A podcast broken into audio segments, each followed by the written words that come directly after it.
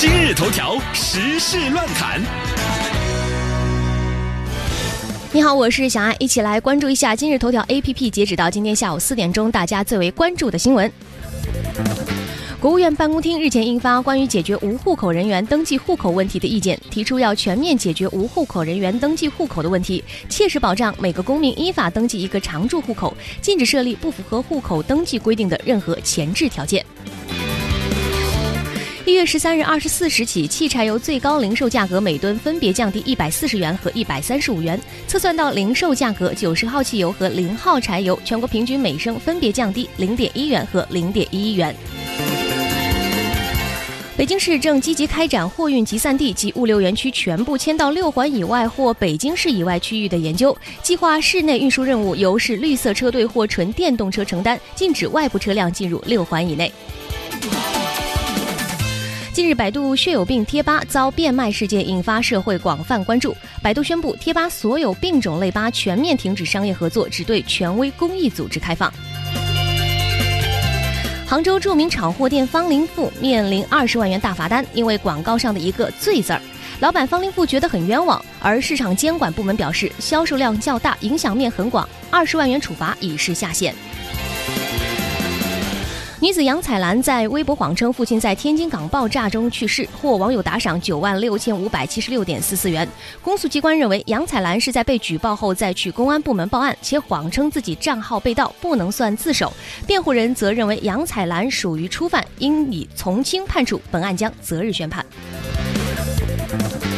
一月十二日，关于修改湖北省人口与计划生育条例的决定草案提请审议修改，对晚婚假、生育假作出了规定，保留对晚婚增加十五天假期的奖励，同时对符合政策生育的产妇增加产假三十天，给予其配偶护理假十天。第四轮生肖邮票开篇之作的丙申年猴票于二零一六年一月五日正式发行，在收藏市场，面值三十八点四元的大版猴票已经从首日的四百二十元涨到了八百二十元，约为票面价值的二十一倍。乐视网负责人透露，人气网剧《太子妃升职记》目前盈利保守已过亿元，第二部正在筹备中，大电影也即将在春节后进入筹备阶段。美国的唐纳德皮尤因缺席酒驾案审理，涉嫌破坏公务和纵火被通缉。但他觉得自己在通缉令上的照片太丑，竟将自拍照发给警方，还附言这张更好，之前的太丑了。更多内容大家可以关注我们今日头条号“海洋大海的海，阳光的阳”。小伙伴们，大家好，这里是海洋现场秀。听节目啊，也别忘了关注咱们的公众微信账号，两个字儿：海洋大海的海，阳光的阳。啊，关注这个账号呢，你的留言就有可能被我读到。同时呢，里边还有相亲交友啊、送电影票等等各种福利。记住了，大海的海，阳光的阳。今日头条实时乱侃，首先我们绕着地球跑一圈，来看我给大家推荐的两条新闻。一篇名为《高铁盒饭定价四十块钱一份是否合理》的网帖引发了人们的热议。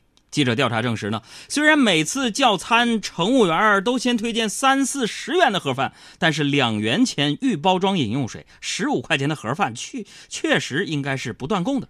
相关负责人就说了，十五块钱盒饭销路不好，特别是京沪线，很多旅客希望吃的更好的，选择价位高档。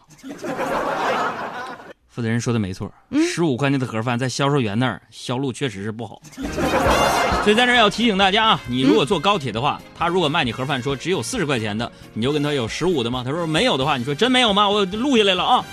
所有高铁上十五块钱的盒饭是不能够间断的。如果十五块钱的盒饭间断之后，高档次的饭它要变成十五块钱再去销售。这个据说这个记者啊，在体验的过程当中呢，之前也是类似于这样说，只有四十元的盒饭供应。然后这个记者就说了一句话，说你能不能对着录音说一句，我们没有十五元的盒饭？说有。不不不，不要脸的。再来说一条，北京大学日前发布了什么呢？说《中国民生发展报告二零一五》报告结果称，说顶端百分之一的家庭占有全国约三分之一的财产呢。这个新闻告诉我们一个残酷的事实，什么呢？有钱人都成家了。我再来说一个很有意思的事情啊，先来说说北京的一个事情。今天北京市公安局网警志愿者新闻发布会在北京举行，呃到场的有什么呢？作为对友军的支援哈，到场的人包括了朝阳群众、西城大妈、海淀网友、丰台劝导队，都派出代表来到了会议现场。也就是说，北京警方五大群众组织首次集体亮相。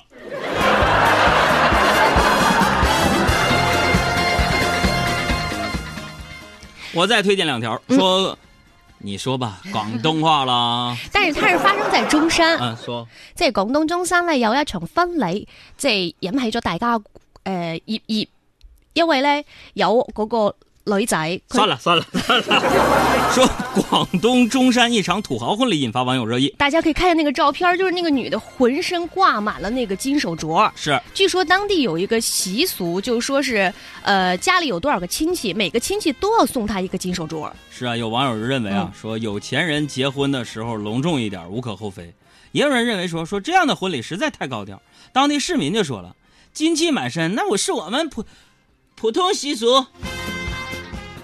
呃，我看了这照片，嗯从这个婚礼的照片来看呢，嗯，非常时尚，怎么说呢？富含前两年电视剧编剧偏好的那个穿越元素。怎么呢你？看啊，一个汉朝的皇帝带着清朝的士兵去接一个唐朝的公主。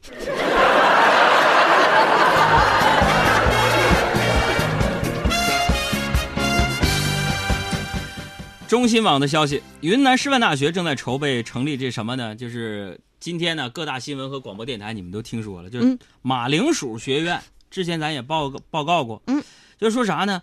说我们成立马铃薯学院，是想加强马铃薯领域的能力建设、人才培养、科研创新。中国农业科学院深圳农业基因基因组的研究所已经和云南师范大学签署了相关情这个协议，筹备工作正在进行。很多人就嘲笑啊，听可能呃各种新闻 APP 啊，或者早上大明的节目，他们估计也都说这事儿了。说下面要不要设立一个酸辣土豆丝儿系啊？我想说的是啥呢？大家不要嘲笑，别嘲笑这个学院的建立。嗯啊，土豆学院怎么了？马铃薯学院用它的官方名字。一回事儿嘛。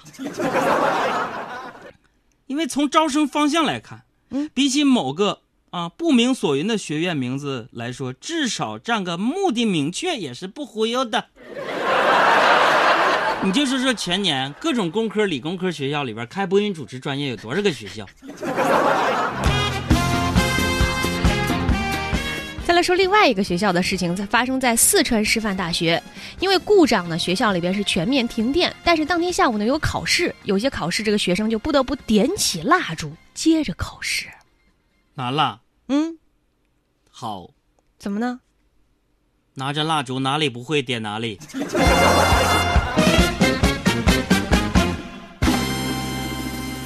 再来说一条科技方面的事儿啊，微软正式停止了对 Windows 八操作系统的技术支持。如果要想持续获得更新呢，用户可以选择升级到 Windows 八点一或者是 Windows 十。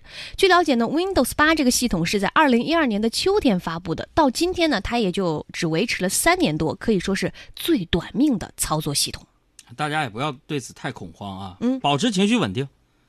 因为我知道有多数听节目的朋友还停留在使用 Windows 七的阶段。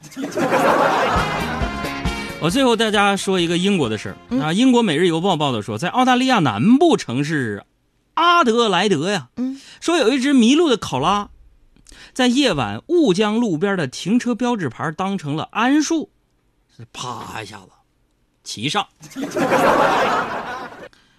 而人们呢，就给他拍照的时候啊，他就紧抓住金属杆不放，对交通造成了一些影响啊，挺好玩的一事儿哈。